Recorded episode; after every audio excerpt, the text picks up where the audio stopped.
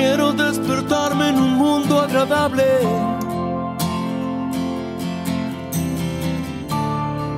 Quiero darme libertad.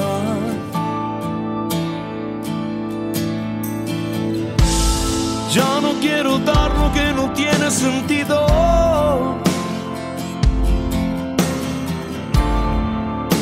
Solo quiero aquí estar.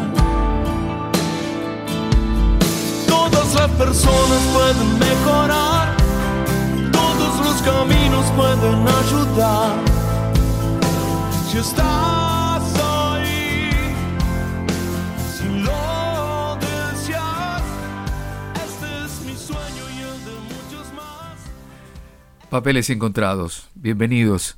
Aquí V 90.9, la radio de la Universidad de Belgrano y nuestro podcast eh, donde compartimos estos materiales que vamos encontrando, que hemos dejado guardados para una segunda lectura, o una tercera, o una cuarta relectura, y, y los encontramos y nos sorprenden.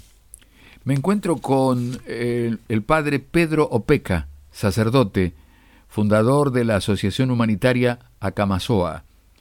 El padre Opeca mm, tenía 22 años cuando llegó en 1970 a Madagascar, uno de los 10 países más pobres del mundo, con 71% de la población por debajo de la línea de pobreza y una expectativa de vida menor al medio siglo.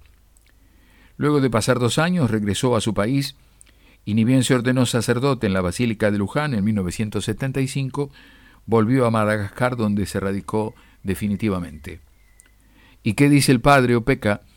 Que a los pobres hay que ayudarlos con trabajo, que el asistencialismo solo genera dependencia.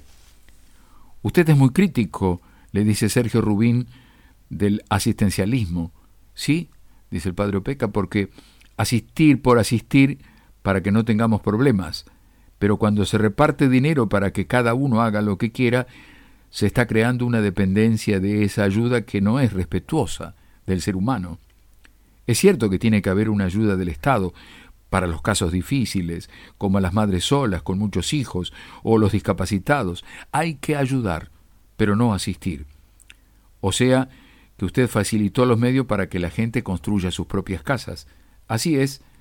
Y ellos se sienten propietarios porque dicen, las hicimos nosotros, son nuestras casas, no las casas de alguien que se las regala. Sudaron, sufrieron para lograrlo, lo cual los lleva a que no dejen que se les deterioren. Además les queda una experiencia de superación por el esfuerzo que transmiten a sus hijos. En la Argentina, le dice Rubín al padre Opeca, los subsidios se han perpetuado. Y el padre Opeca responde, eso no se puede parar de una manera automática, porque primero hay que crear conciencia. Hay un trabajo que los argentinos tienen que hacer, sobre todo los responsables, que pasa por convencer a las personas de que es indigno que la gente viva sin trabajar. Todo el mundo tiene que comprender que se vive solo del trabajo y haciendo un esfuerzo para la comunidad a la que pertenecemos y en la que tenemos derechos y también deberes. Eh, estoy leyendo el reportaje que le hizo Sergio, Sergio Rubín, en julio al padre Opeca, entonces le dice, ¿por qué cree que en un país potencialmente tan rico como la Argentina haya tantos pobres? Y el padre Opeca dice, la base está en la educación, porque en definitiva no supimos ser responsables ante la riqueza que Dios nos dio. No supimos compartirla de una forma más justa y honesta. Quizás aquí hubo mucho mucha pelea por quién iba a ser más rico, más poderoso, quién iba a tener más honores, más privilegios. Aquí, se está refiriendo a la Argentina, padecemos un poco la enfermedad de aparentar.